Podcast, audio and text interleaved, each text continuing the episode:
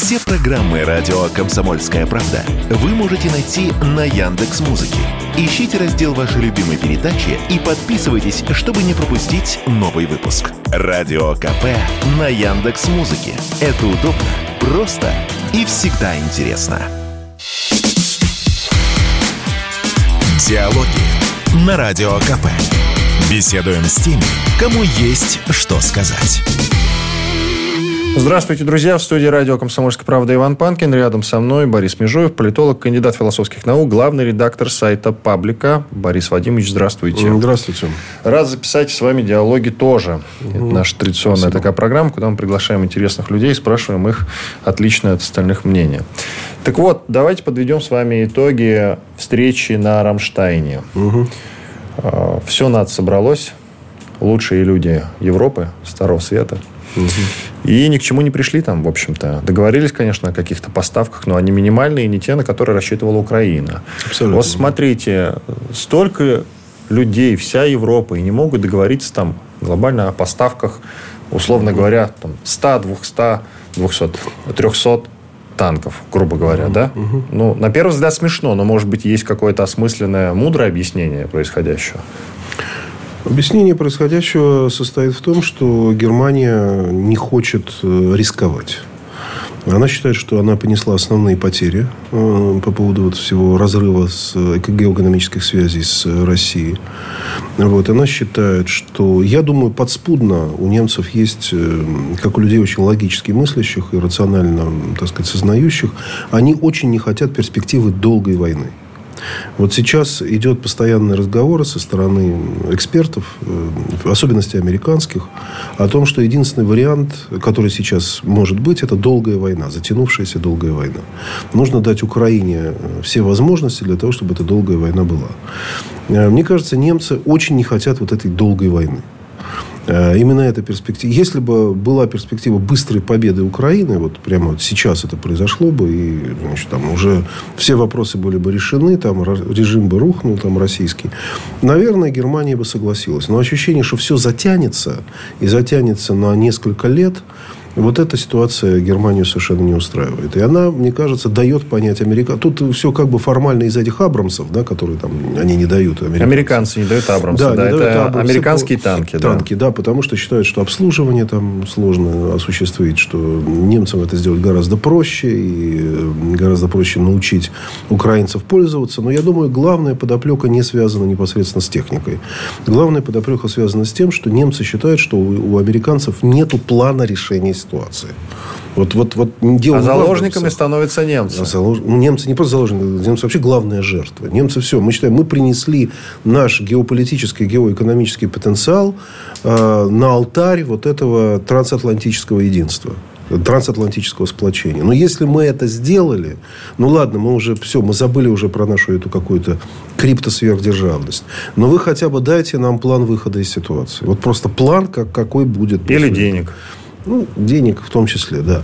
Да сделайте так, чтобы все-таки наши пенсионеры вот, или наши какие-то граждане понимали, за счет чего они несут свои издержки. Американцы говорят, вы знаете, нет у нас никаких ответов. Все ответы гипотетические. Значит, единственный ответ, вы знаете, мы хотим долгую войну. Ну, вот если вы хотите долгую войну, то тогда, извините, без наших леопардов. Вот я как-то думаю, это, э, подоплека именно такая. Хотя, конечно, публично это все так прямо не говорится. Все произносят ритуальные речи о победе Украины. Но просто каждая из сторон понимает эту победу не одинаково. А Европа, я не спрашиваю про США сейчас, э, хочет ли действительно победы Украины? Она, она хочет, она не Прям хочет... хочет победу Украины. Ну, я думаю, Шольц хочет. Вот не, не вообще Европа как Европа, а вот именно конкретно это правительство, администрация, кабинет, как они говорят немцы чаще всего, да, вот он, конечно, хочет, он на это построен. и так далее. Если бы это было бы быстро сейчас победа Украины, э, они бы только радовались и так далее. Но они не чувствуют, что эта победа возможна, и они не чувствуют, что американцы для этого много делают, чтобы она была возможна. Значит, если они не делают, тогда извинить вот, вот это ощущение, что нету света в конце тоннеля, для немцев играет очень важную роль. Они чувствуют, что они жертвы происходящего. Э, Начинают это чувствовать и французы. Начи- Начинается ощущение, что Германия... Во-первых, распадается это... Сейчас пошли публикации по этому поводу. Это франко-германская связка. Э, вроде бы вот э, Два Франция, Европы. Франция ищет союзников в Испании, там какой-то союз заключен до соглашения с испанцами. Вот. Э, Германия чувствует, что она в одиночестве, что она буквально, мало того, что она лишена того прежнего лидерства в Евросоюзе, на которое она претендовала, теперь уже просто основания об этом нечего говорить, она еще и лишена главной своей достижения, это фантастического этого благополучия людей. Вот, вот это фантастическое благополучие, которое ощущалось всеми, даже, даже из Австрии, когда переезжаешь в Германию, уже чувствовалось, что все равно Германия это просто какой-то какой бастион благополучия. И это теряется. Вот. Плюс уже не говорю про все эти зеленые, все-таки у власти зеленые, но там эти, ну, в случае, зеленые там присутствуют в этом кабинете в качестве коалиции, да, там министр иностранных дел. И эти зеленые тоже, в общем, непонятно вообще, что они могут, какую свою зеленую повестку провести. То есть, все, на чем строилось вот это возрождение новой Германии, такой не милитаристской, все это по катится к чертовой матери. А, и сейчас, и плюс еще, знаете, давайте леопарды. Давайте еще плюс, давайте угрожайте, что это все, в общем, мы будем главной жертвой всего этого дела. Ну и, конечно, Россия тоже дает понять, как она будет относиться к Германии. Тут наши заявления жесткие стороны наших должностных лиц, которые вы тоже знаете. Это, конечно, все это вселяет ощущение тревоги. Не знаю, насколько это будет преодолено. То есть, конечно, самое, так сказать, правдоподобное это инерционный сценарий, что после первого, следующего будет какой-нибудь новый Рамштайн. На новом Рамштайне все это золотается, как-то уговорят Шольца и так далее. Может быть, Германия уйдет в такую некоторую молчаливую абстиненцию. Такой вот, знаете, решайте сами свои проблемы. Вы это заварили. Мы этого не хотели. Мы все сделали, что могли. Простите, больше к нам не лезть. В принципе, такая позиция тоже возможна. Но ситуация возникла анекдотическая. Речь уже про то, что даже если американцы предоставят один Абрамс, то mm они как бы уже готовы э, к поставкам леопардов. леопардов вторых. 20 э... леопардов они дадут. Да. да, смешно. Смешно, ну, наверное, не. Наверное, эти леопарды там кто-то отдаст, конечно, какая-то будет, что-то будет. Но, вы понимаете, это ре- реального войну не изменит. А отношения сейчас все-таки, конечно, испортились. То есть, пресса пошла плохая по отношению к к Шольцу. Германию, к Шольцу. И к Шольцу. Да, Над ним посмеиваются и в соседних странах, да, и да, у да. него пресса, тоже. Пресса пошла паршивая, да. И демонстрации же какие-то пошли там даже в пользу значит, предоставления помощи. Но там есть вот. и антироссийские демонстрации, и, и, и пророссийские. И про, анти, такие про антиукраин. Да, все это действительно есть, но, вы понимаете, общественное мнение, оно же настроено антироссийские в основном. Вот. Сейчас, э, естественно, российские мигранты тут же начали свою активную деятельность по интенсификации вот этой темы помощи.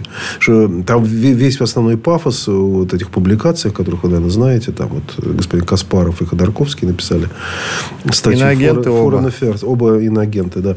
А, значит, они, что вот давайте, давайте, сейчас режим рухнет. Вот, вот если режим рухнет... И Ходорковский об этом говорит с 17 года. Я да, первый раз зафиксировал это вот на сайте закрытой станции вот именно, Москвы вот в 17 году. Да. Он говорит, поэтому, смотрите, все, буквально поэтому, еще год. Вот, я, я, честно говоря, думаю, что э, американцы уже не... Вот что мне кажется важным в этой истории, что американцы не смогут э, уклоняться от решения ситуации. Вот, вот это они в течение года вообще никакое решение не, не, не, не говорили. Вот помощь Украине и отказ от непосредственного значит, вот, соприкосновения военного России и НАТО.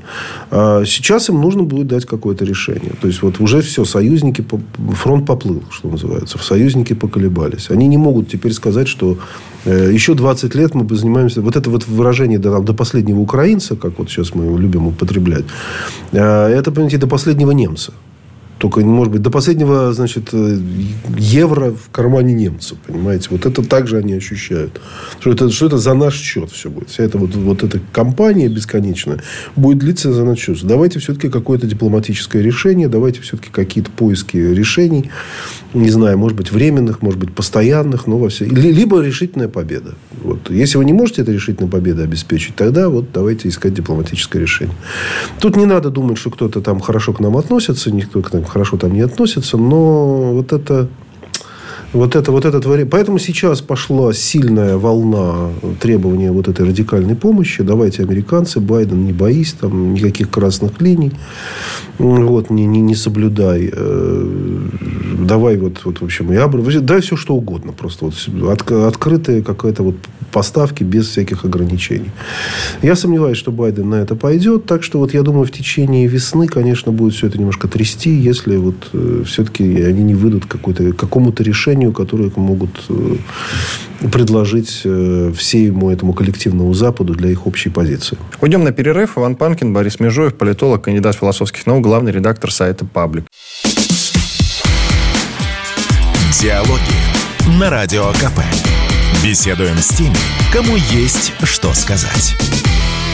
В студии радио «Комсомольская правда» Иван Панкин. Напротив меня Борис Межуев, политолог, кандидат философских наук, главный редактор сайта «Паблика». Мы продолжаем. Требуется, на мой взгляд, пояснить, э, Почему все-таки Шольц хочет победы Украины? Тот режим, который там сейчас царит, это mm. довольно наглый режим. Mm-hmm. Да, я уже вот озвучивал мысль недавно о том, что не приведи Господь. И мне кажется, в Европе против победы Украины, потому что она, Украина, тогда потребует... объясню очень э, Она потребует тогда больших преференций, больших денег, потом перевоза всех штаб-квартир того же Евросоюза, НАТО из Брюсселя в Киев и так далее и тому подобное. Европа это понимает, не хочет этого. Не, понимаете, я думаю, Шольц последнее, о чем он думает это об Украине. Э, победа Украины для них всех, почему вдруг эта тема пошла, кстати, для, для Шольца, означает только одно – возможность смены режима в России. А что не так-то было с, с взаимодействием с этим, скажем так, режимом? Это хороший вопрос, это правильный вопрос. Э, ценности ценности. Ценностные. Скидки ценно... на энергоресурсы были огромные. Ну, а не важно. Понимаете, я участвовал в некоторых вот этих разговорах между интеллектуалами. Такой петербургский диалог, потом вот это все было.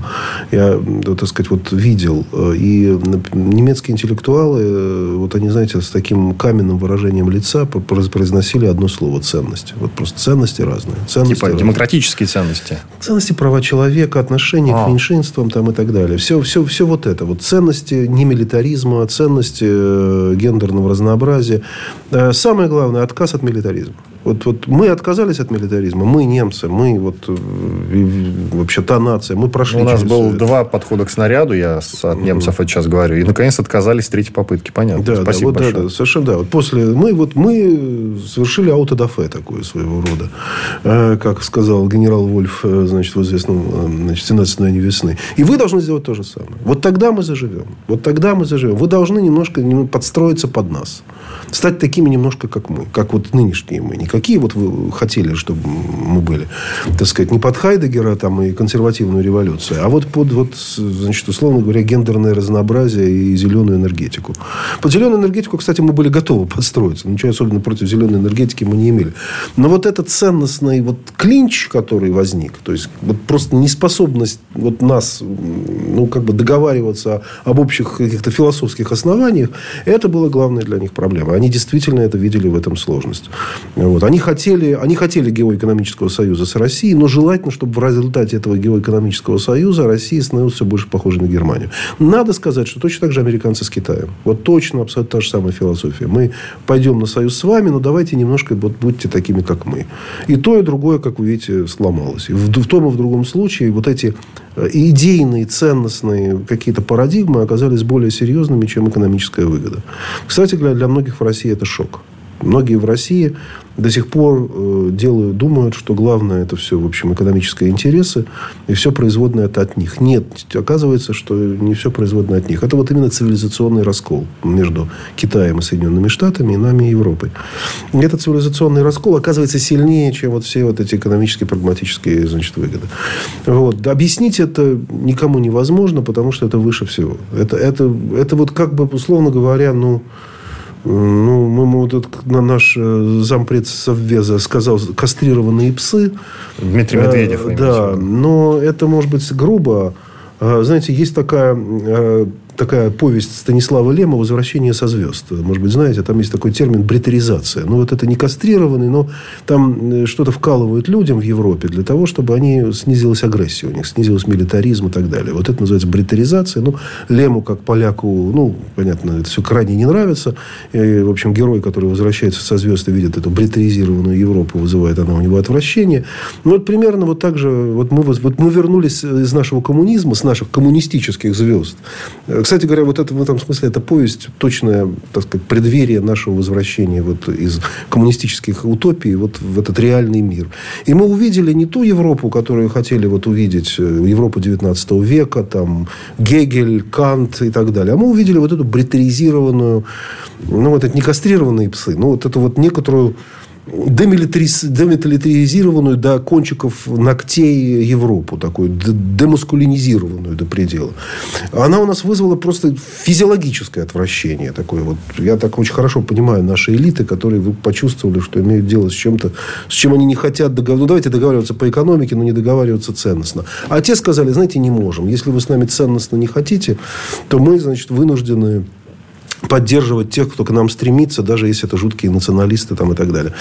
И э, сегодня, конечно, что они хотят? Они хотят, конечно, вернуться к прежнему Союзу. Они хотят прежние вот эти скидки на энергоносители, как вы говорите. Но, ну, конечно, они хотят, чтобы, собственно говоря, они надеются, что все, что у нас происходит, это один человек. Вот это там, или, может быть, какая-то когорта власти. И вот они уйдут, придут какие-то другие люди с более приятными фамилиями или лицами, и тогда все вернется на круги своя. Вот это утопия. Вот это абсолютно этого не будет. И когда они это поймут, это будет, конечно, для них, может быть, совсем окончательное такое протрезвление, что этого не произойдет. Что Россия просто, ну, вот другая. Она действительно не там Путин, не Путин или кто угодно из нашей политической элиты, но реально вот мы просто не сможем стать такими, как они. Так сказать, если вот, это, вот эту операцию демаскулинизации, которую они сами над собой сотворили, мы не сможем провести никогда, но при... А если это будет попытка какая-то это сделать, то это приведет только к сильнейшему взрыву просто в стране. Так сказать, ничего хорошего. Кстати говоря, эти взрывы есть и в самой Европе. Там тоже есть такие... И в Америке тоже такие протесты против этой господствующей демаскулинизированной культуры. Но там, тем не менее, все-таки есть понимание, вот, что общий, вот эти, общий Запад держится на этих вот ценностях. Так что нет, я думаю, для них вот это именно главное. Понимаете? Для них Украина, я не думаю, что так важна. Они никогда не хотели, чтобы она была в НАТО. Они никогда не особенно стремились взять ее Европейский Союз. Они не воспринимают ее исключительно как транзитную страну. И, в конце концов, действительно шли против ее интересов, создавая Северный поток-2 и Северный поток-1. Они, в общем, никогда не принимали ее близко к сердцу. Но, с другой стороны, они, вот, они находятся вот в этом цивилизационном поле. И в какой-то степени они даже, вы знаете, такая экспериментальная площадка для этого цивилизационного поля. Потому что они такая экспериментальная, как и Япония. Ну, вот страны, которые из э, стран противников Соединенных Штатов Америки в результате определенных э, известных социокультурных операций, в том числе не только политических, но и культурных, должны были стать главными ее друзьями за счет, в том числе, принятия гегемонии их. Что и, собственно, и было сделано. Есть мнение, мы не обращаем внимания на то, что немецкая техника уже, считай, третий раз за столетие воюет на территории бывшего СССР. Ну, пока там все-таки не танки, да? Но, но, но да, техника есть. Да, техника, техника есть. есть. Вот третий раз за столетие. Мы на этот момент не обращаем внимания. А есть предположение, умные люди высказывают его, что в перспективе, вероятно, вообще война именно с Германией, между Россией и Германией. Нет, это я не очень в это верю, не надо это преувеличивать. Нет, я в это отдельно Германия не думаю, что является главным нашим таким суперпротивником. Э, Германия... Но когда-нибудь Германия, понимаете, в чем как бы логика? Когда-нибудь Германия от этого всего устанет и захочет взять э, что-то силой. Боюсь, что поезд ушел поезд а ушел. А поезд, э, что вы понимаете под ну, поездом, который ушел? Гельмут что ушло? Коль, э, я хорошо помню, э, вот даже сейчас, как сказать, вспоминал, когда к вам ехал, я был в Америке, когда вся была этот конфликт в Югославии, вот 99 -го года. И америка... многие американцы, критически относящиеся к Kosovo War, это самое вмешательство на стороне косоваров американскому, вообще вот так вот считали, по большому счету, что это война Коля что это Германия расширяет свою... Германия первая признала и заставила американцев признать независимость Хорватии и Словении. Германия активно вмешивалась, так сказать, в политику в Сербии. Они воспринимали вот все происходящее, что поднимается новый вот этот геополитический гигант немецкий. Потом приходит Меркель.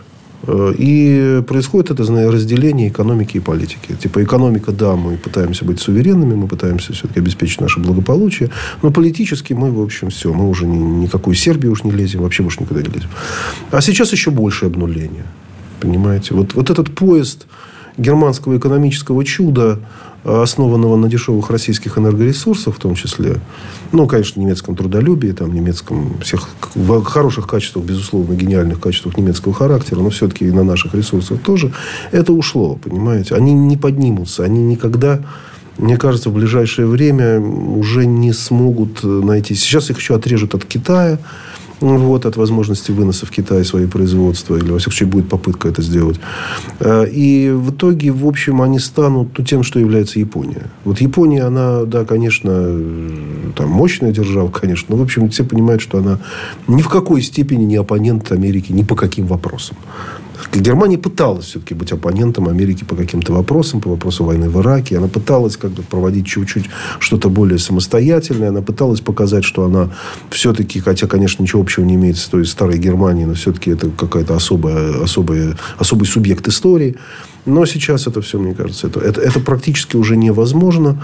А сейчас, если как бы не, легла фишка, а Британия и, да и Соединенные, ну, в меньшей степени Соединенные Штаты, в большей степени Британия, будут, э, Польша, будут предъявлять Германии претензии э, за нас. Что вот мы, они нас создали, они нас вот породили. Они, предоставив нам определенные, так сказать, возможности, э, в том числе вот в плане транзита вот, э, легализовав этот северный путь э, газа, они тем самым, в общем, способствовали финансовому нашему... Ну, собственно, что говорить, это уже говорится. Уже все, э, так сказать, газеты Британии полны этим, и наши иммигранты об этом говорят. И, понимаете, поднять голову и сказать, что вообще идите к черту, если после взрыва Северного потока, вот этих потоков в сентябре, они это не смогли, они... все было понятно, кто, в общем, это сделал. Уйдем на перерыв. Иван Панкин, Борис Межуев, политолог, кандидат философских наук, главный редактор сайта «Паблик». Диалоги на Радио КП. Беседуем с теми, кому есть что сказать. Перерыв закончился. В студии радио «Комсомольская правда» Иван Панкин. Напротив меня Борис Межуев, политолог, кандидат философских наук, главный редактор сайта «Паблика». Мы продолжаем. А вы, среди прочего, упомянули Японию. Да. В контексте того, что, допустим, вот а, практически Германия превращается постепенно в Японию. Это, конечно, угу. мощная держава, но куда им тягаться с действительно большими игроками и опытными хищниками вроде Соединенных Штатов Америки. А ведь действительно у нее стабильная экономика и т.д. и т.п. ТП. Но я ее не в этом контексте хотел обсудить, а в том, что Япония, как бы это смешно ни звучало, по-прежнему сохраняет курс на проведение переговоров для заключения мирного договора. Об этом заявил не кто-нибудь там в Японии, а местный премьер-министр. Ну, считай, главная фигура в стране. Угу, угу. Скажите, пожалуйста, а что это за наивность такая японская? Японцы же вообще люди совершенно конкретные. Речь идет, разумеется, о мирных договорах по поводу вот Курил, да? То есть, ну, по поводу... У нас же мирный договор с ними не да, заключен. Ну, по поводу Второй мировой да, Да, да. А Курилы, это как бы вытекающие уже из это этого. я все понимаю. Ну, речь идет не о мирные переговоры, которые по поводу Украины, а речь идет о мирных переговорах. Нет, смотрите, которые... заявление такое. Несмотря на сложные отношения с Москвой, Токио сохраняет курс на проведение переговоров для заключения мирного договора. Вот, собственно, цитата. Ну, конечно, это намек. Э, конечно, это намек на то, что пора договариваться. То есть, я говорю, все смотрят на Соединенные Штаты и хотят, чтобы Соединенные Штаты нашли какое-то решение ситуации. Всех пугает выражение «долгая война». И в том числе Японию. И, конечно, то, что Япония сейчас вдруг ни с того ни с сего заявляет о мирных переговорах по поводу, в общем, их наших взаимных отношений, в ситуацию предельного их ухудшения, а, разумеется, не означает ничего другого, как э, намек на то, что давайте, в общем, искать выход совместный. Вот, поэтому я все как бы вот с какими-то действиями э, Германия просто это сделала самый такой не скажу грубой, ну, во всяком случае, в самой демонстративной форме. Япония, вы видите, в более мягкой форме. Я думаю, другие европейские страны тоже будут как-то... Все пытаются гегемона подталкивать к решению, к какому-то вот решению этой, этой проблемы. Чтобы 23-й год не завершился, как 22-й.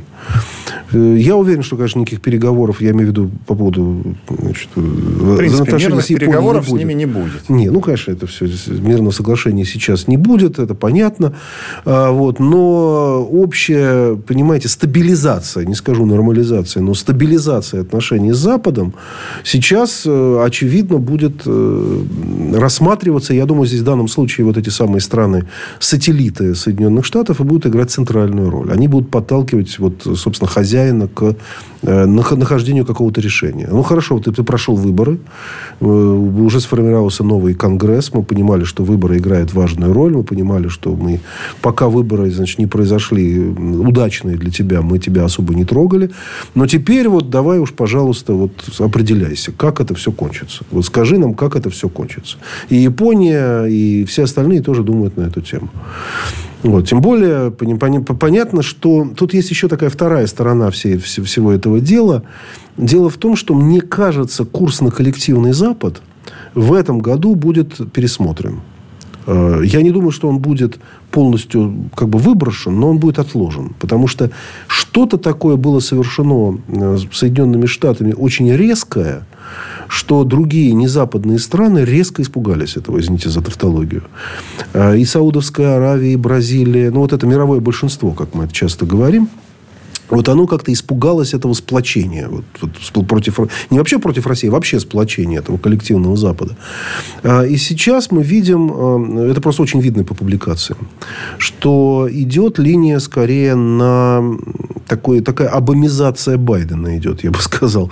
То есть, он пытается договориться с Китаем, едет туда Блинкин. По-моему, 7 февраля, если не ошибаюсь, визит будет Блинкина в Китай. Это, я думаю, будет знаковый визит. Блинкин госсекретарь. Госсекретарь Соединенных Штатов, да. Я думаю, будет сейчас, ну, понятно, с Индией это традиционно. Э, будет явная попытка договориться с Латинской Америкой, э, чтобы она заняла какую-то более нейтральную позицию и так далее и тому подобное.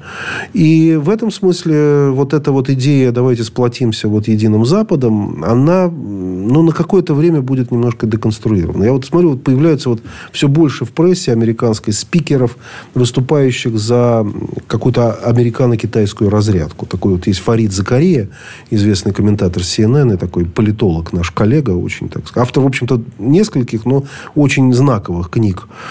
Один из них назывался «Постамериканский мир». Вот он все чаще стал публиковаться, и «Вашингтон-Пост», и так далее. А он призывает э, к примирению с Китаем против России. Вот это они будут сейчас пытаться что-то такое похожее, мне кажется, делать, потому что слишком вот э, Байден сделал упор вот на это вот общезападное единство и потерял полностью контроль над незападом. Вот полностью. Америка как будто вот лишилась всех рычагов влияния на незападные страны, даже если это были ближайшие их союзники, типа Саудовской Аравии и Объединенных Арабских Эмиратов. Вот. И это, конечно, я думаю, вызывает сейчас главную обеспокоенность. Вот. А в меньшей степени, может, больше большей степени, может быть, чем вот э, демарш Германии по поводу нежелания давать леопарды. Угу. С этим понятно все. Непонятно только вот что. Да-да. Всех пугает затяжная война, да. а мне кажется, что Америку не пугает. Америка, наоборот, радует. Разве нет? И зарабатывает на этом. Знаете, Европа рад... в минусе, Америка в плюсе. Радуется, это громко сказано. Не, ну, конечно, понимаете, устроить такой самоуничтожение такое славянского мира. В общем, конечно, у англосаксонского мира где-то какие-то, знаете, вот какое-то такое расовое такое сознание, извините, оно где-то просыпается. А вот что, собственно, люди хотят... Как мне сказал один коллега, коллега, вот, американский профессор, но если Россия и Украина хотят друг друга убивать, почему мы должны этому сопротивляться? Поэтому это действительно и такое потирание рук, оно есть, конечно, я не спорю. Но я все-таки люди, понимаете, они прагматически мыслящие. И они видят, что все это набалансирует на грани повышения эскалации. Когда идет вот это столмейт, они это называют, то есть когда идет как бы невозможность ни для одной стороны победить радикально, и начинается повышение ставок, то начинается вот это как бы лестница эскалации. Вот непонятно, куда это все ударит в итоге. А, и ну, никто особо не хочет, чтобы эта лестница эскалации поднималась до возможности термоядерной войны. Поэтому, а война такая, что это конф, ну, конфликт такой вот с Западом, да, он, что эта эскалация поднимается неизбежно. То есть, везде бесконечно идет повышение ставок, а, повышение каких-то угроз и так далее. И не только в отношениях с Украиной, что более-менее понятно, но и в отношениях с Западом в целом.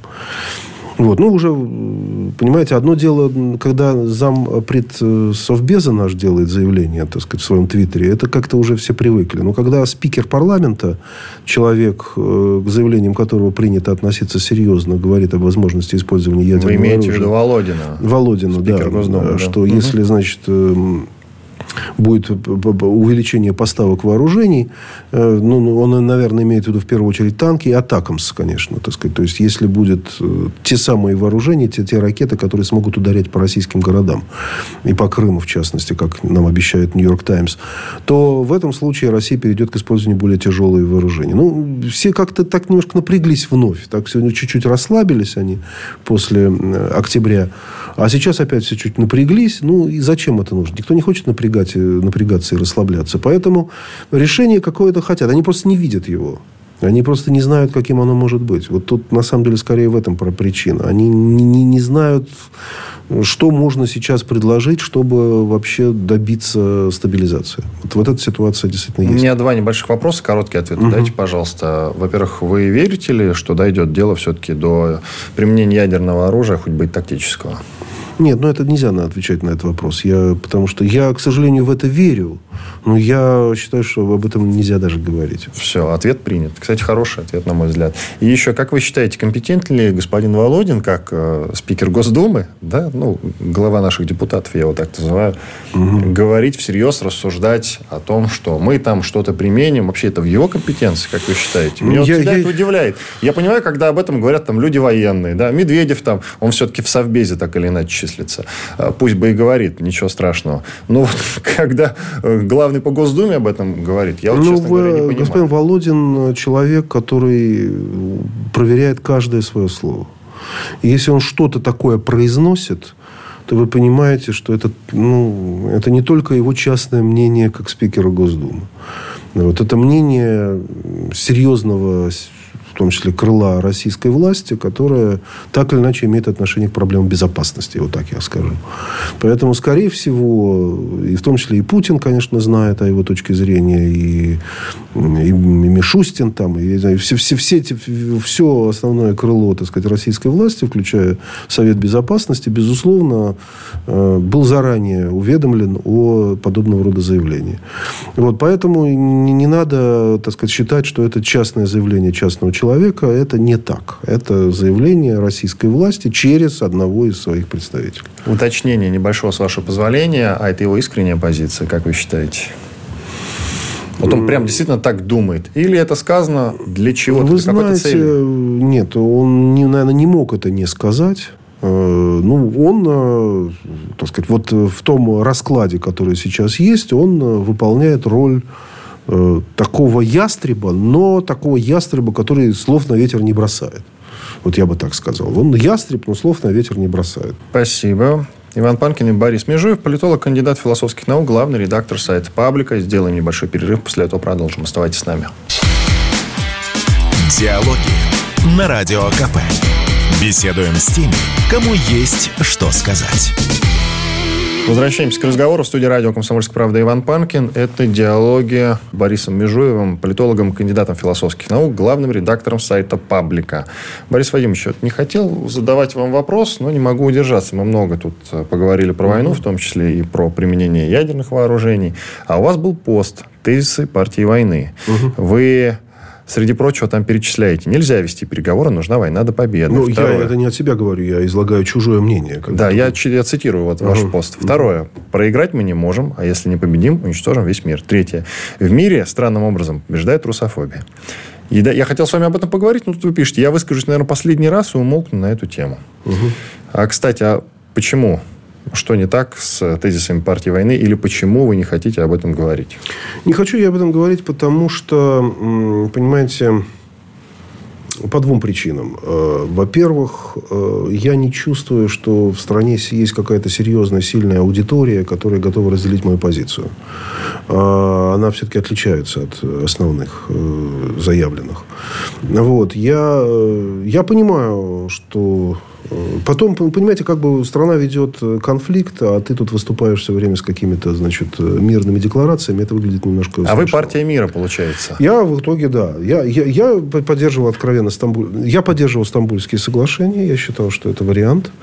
Я даже сейчас, в общем, считаю, что... Ну, я, я вы знаете, если, может быть, такая информация курьезная. Вот я первый стал говорить про эту Корейскую войну, как, как э, завершение Корейской войны, как э, вариант возможного завершения этой. Ну, в общем, взяли и поделили, да. А, потом уже спустя три дня после моего текста, вот на сайте паблика был текст Дэвида Игнатиуса «Вашингтон-Пост», и после, и после этого пошли уже все, там журнал «Дилетант» даже выпустил целый номер, посвященный Корейской войне и так далее. То есть, это стало неким общим мемом таким. Но, по-моему, был первый я, может быть, я ошибаюсь. Самонадеянно думаю. Вот. Я считаю, что это, это, это действительно самый был бы идеальный вариант, если бы мы просто остановились на тех рубежах, ну, там, с какими-то, возможно, вариациями, связанными с Донецком, там, и с Донбассом и так далее. Желательно, конечно, чтобы это все было после каких-то российских побед. Вот, конечно, это было бы хорошо с позиции силы говорить. Э, но если этой позиции силы нет, если есть ситуация какая есть, лучше вот как бы поделить как бы вот Украину по существующим границам продвижения войск. Я не очень представляю, как Россия будет э, штурмовать Харьков, э, общем-то, близкие России города и превращать и их... Киев. И, ну, уж про Киев отдельная тема. Ну, даже Одессу, понимаете. Я просто не очень это могу себе представить, что вот мы... И, по-моему, даже и российское руководство всерьез тоже не может это представить. Некоторые ваши бывшие коллеги, они недавно говорят о том, что вот э, мы, Харьков будет в руинах, вы должны привыкать к руинам. Так. Даже бывшие коллеги э, по «Комсомольской правде»? По «Комсомольской правде», да. Так, прикидываю. Ну, продолжайте, ну, я пока прикидываю, кто это бывший Ну, Сергей коллеги. Мордан. А, все. Да. Хорошо. Да, вот, то есть, он сказал, вот, увидим Харьков в руинах, и надо э, к этому... Ну, я, у меня с ним вполне хорошие отношения, как с журналистом, да. Но, тем не менее, вот такое он сказал. Я не очень хочу видеть ни Харьков в руинах, ни Одесса в руинах. Поэтому я вот этот штурм крупных городов, э, на которые огромное количество людей просто погибнет, я не вижу в этом, честно говоря, какой-то большой необходимости. Но, разумеется, э, продолжение войны и там, поражение России я тоже считаю, конечно, недопустимым. И никакой там отдачи Крыма, там, отдачи Донбасса. Поэтому самый вот, оптимальный вариант это ну, прекратить военные действия по факту просто вот... Э, Прямо сейчас. Ну, как, чем раньше, тем лучше, честно говоря. Чем раньше, тем лучше. Вот. А, но если это... Понимаете, если дело дошло до возможности применения оружия ядерного, то что мы будем сейчас обсуждать какие-то города отдельные, которые там можно взять, а может не взять? Понимаете? Если речь идет об уничтожении человечества, то не все ли равно Э, ну, Бахмут вообще на чьей будет стороне? На нашей или не Ну, секундочку. Об уничтожении человечества вы слишком далеко шагнули. Ну, Пока речь идет шагнула. об уничтожении только Украины. Как государство. Ну, вы шутите, что ли? Но ну, вы же прекрасно понимаете, что э, Если после первого применим... применения, первого применения ядерного оружия уже все знают, что будет делать НАТО. Если мы его применим по условной ну, я Великобритании говорю. и Вашингтону, а если мы ударим, грубо говоря, по скоплению НАТО, войск НАТО на Украине, они то, тут же разойдутся думаю... и разбегутся, да? Вы считаете, они испугаются? И... Ну, это же Реальная цель, правильно? Да Законная нет, цель это ну, называется. Э, там, это эскала... там идет война. Лестница эскалации, ну что, война. Спецоперация Окей. даже говорить надо, а не война, извиняюсь. Понимаете, Соединенные Штаты имели соблазн применить ядерное оружие в Корейской войне, вот вышеупомянутый. А они это, от этого отказались. Несмотря на то, что у Советского Союза тогда, кажется, уже была ядерная бомба, но, в общем, понятно, что потенциал был несоизмерим. Понимаете, и опасность начать э, термоядерную войну, она будет, ну, она немедленно начнется после первого же, значит, использования ядерного оружия. Я думаю, что она начнется, если мы применим в отношении Чего? одной стран НАТО, допустим. Это да нет, на, ну, на автоматике чисто. Я, я вам, Ответный ну, удар ну, последует. Ну, уже просто они же сказали, они же, понимаете, они англосаксы, они люди такие мыслящие алгоритмами. Вот они сказали уже, что будут делать. Они нанесут удар по Черноморскому флоту конвенциональным оружием. Ну что, мы тоже на это будем смотреть? Мы тоже, а мы тогда ударим. Нет, тоже. конечно, не потерпим. Естественно. И плюс у нас автоматика сработает. Вот именно. Там даже не надо на кнопку нажимать. Соответственно, мы начнется запуск этих ракет, как э, в фильме «Доктор Стрэнджлав» и «Как я перестал бояться и полюбил атомную бомбу» Стэнли Кубрика. Вот это, вы знаете, вот начнутся эти вот э, удары из одного места в другой, и кончится это Я не знаю, наша студия, дай бог, выживет. Может быть, ну, вряд ли. Понимаете, ну, это, ну, это смешно, так сказать. Понимаете, поэтому, поэтому, если сейчас, э, что я, собственно, я и написал в этом постинге, если сейчас настолько острая ситуация, а я допускаю, что она острая, я, в общем, считаю, что Володин серьезный человек. Так, ну, я его так немножко знаю, как, как, как несколько раз я с ним общался. Я, это серьезный человек. Он просто так вот не будет произносить какие-то слова. Если ситуация настолько серьезная, что потребовалось э, включение такого, в общем-то, не, не очень говорливого человека в последнее время, во всяком случае, то значит она серьезная.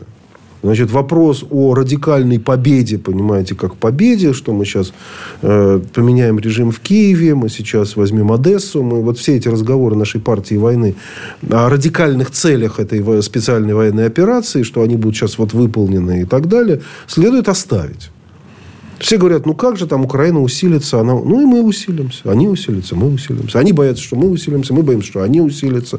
Ну, ну, ну так да, даже же... сейчас эта передышка, понимаете, для России выгодна. Они правы, эти западники, которые говорят о том, что э, если сейчас будет передышка, она будет на руку России. Это правда. Она будет действительно на руку России. Мы настолько увидели наши недостатки в результате этой специальной военной операции, в том числе снабжение армии, обеспечение армии, что а Украина настолько увидела тоже эти недостатки, что сейчас нам впору э, потратить ближайшие 30 лет на их исправление. Я не думаю, что э, Украина вот прямо сейчас нападет упадет.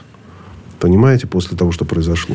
Поэтому... Но ведь не откладывай на завтра то, что можно сделать сегодня. А можно сделать это сегодня? Что можно сделать сегодня? Что Но так откладывать... на А разве откладывать это правильно? Чтобы правильно. через 10 лет ситуация правильно. повторилась? А почему нет? А прекрасно отложили... Вот, знаете, Карабах отложили мир. армяне. Ну, ну, ну и что? А могли до конца пойти и решить вопрос. Не могли. Почему Значит, ну, потому что не Они могли. уверенно победили тогда 30 Ну, тогда назад. уверенно победили. Могли значит, до конца дойти и решить вопрос навсегда. Каким образом? Еще из уничтожением государства Азербайджан? Ну, я уж не могу ну, такие как они могли решить? Углубляться. Уничтожением Турции? Как они могли решить окончательно? Ну, что вы говорите? Они могли просто... Что они могли? Что значит почему окончательно? Могли просто присоединить Карабах. Ну, э, что они могли дойти до Баку и превратить э, Азербайджан э, в дружественное Армении государство? Я могу только сказать ну, так. Сказки же. Что ну. они вполне уверенно победили в той ну, войне. Ну, хорошо, они уверенно победили. Что они могли доделать до конца? Что здесь можно было сделать до конца? Подумайте, ну просто вот логически. Они могли единственное, что сделать, не знаю, как-то мистическим образом изолировать Турцию. Они могли добиться от Европейского Союза включения Турции в Европейский Союз, и тогда не было бы фактора Эрдогана, и не было бы вот... Ну, но у них не было таких возможностей дипломатических э, обеспечить э, вот, нейтрализацию главного патрона Азербайджана. Коротко давайте подытожим тогда еще раз. То есть выход прямо сейчас из военной спецоперации, он для нас э, не усугубит Нет, ну, положение на международной а, а, арене. Одностороннего выхода, конечно, не может быть. Должно быть э, общее согласие. Вот. Общее в плане... И Украина должна прекратить боевые действия, Россия должна прекратить боевые действия, Запад должен... То есть, нам надо все-таки стремиться к заключению мирного договора. Ну, мирный договор сейчас. невозможен по конституционным причинам, понимаете? Никто... Америка... Украина не откажется от четырех э, присоединенных нами территорий, и мы, соответственно, тоже не сможем отказаться, потому что это конституционное... Но вы говорите, что вы за выход э, ну, это же военной вы... спецоперации как можно скорее. Я, я за заключение так называемого перемирия. Это называется заморозка конфликта. А, вы за заморозку? Ну, конечно. Это, ну, я, нет, я бы был рад, если было мирное соглашение. Но после сентября прошлого года это государственное преступление. Призывать к мирному соглашению, которое может быть только за счет э, сдачи территории. Да-да, да? и мы не призываем. Я мы ни в коем случае не призываю да, никакой, значит, государственного преступления. Значит, единственное, к чему я могу призывать, э, это к заморозке конфликта без э, сейчас какого-то, так сказать, дипломатического окончательного его разрешения. Ну, как с Японией, вот только что упомянутый. Мы же сейчас, да, у нас есть есть территориальный спор, но мы же не ведем военные действия да, с Японией. С, и вроде бы не собираемся. С 45 -го года мы не ведем с ним военные действия. Да, и даже у нас есть дипломатические отношения. Несмотря на то, что нет мирного соглашения, и между нами есть нерешенный территориальный вопрос. Вот э, с Грузией, понимаете, у нас вообще нет дипломатических отношений. Но, тем не менее, мы не ведем с ними действия военные, даже спокойно туда ездим. А грузинских вин у нас такое количество, как вообще никогда не было даже Правда, авиасообщения они так и не восстанавливают. Авиасообщения не восстановили, да. Но, тем не менее, есть какие-то формы урегулирования регулирования торговых отношений, вы знаете, опосредованно и так далее. То есть, есть целый ряд э, юридическая культура, дипломатическая культура придумана тысячу раз много хитростей, каким образом без э, заключения мира и даже без заключения дипломатических отношений можно, тем не менее, не воевать. Вот мне кажется, сейчас надо стремиться к этому. Спасибо большое. Это были диалоги с Борисом Межуевым, политологом, кандидатом философских наук, главным редактором сайта «Паблика». Иван Панкин был здесь, остался доволен. Спасибо большое. До Спасибо. свидания. Диалоги на Радио КП. Беседуем с теми, кому есть что сказать.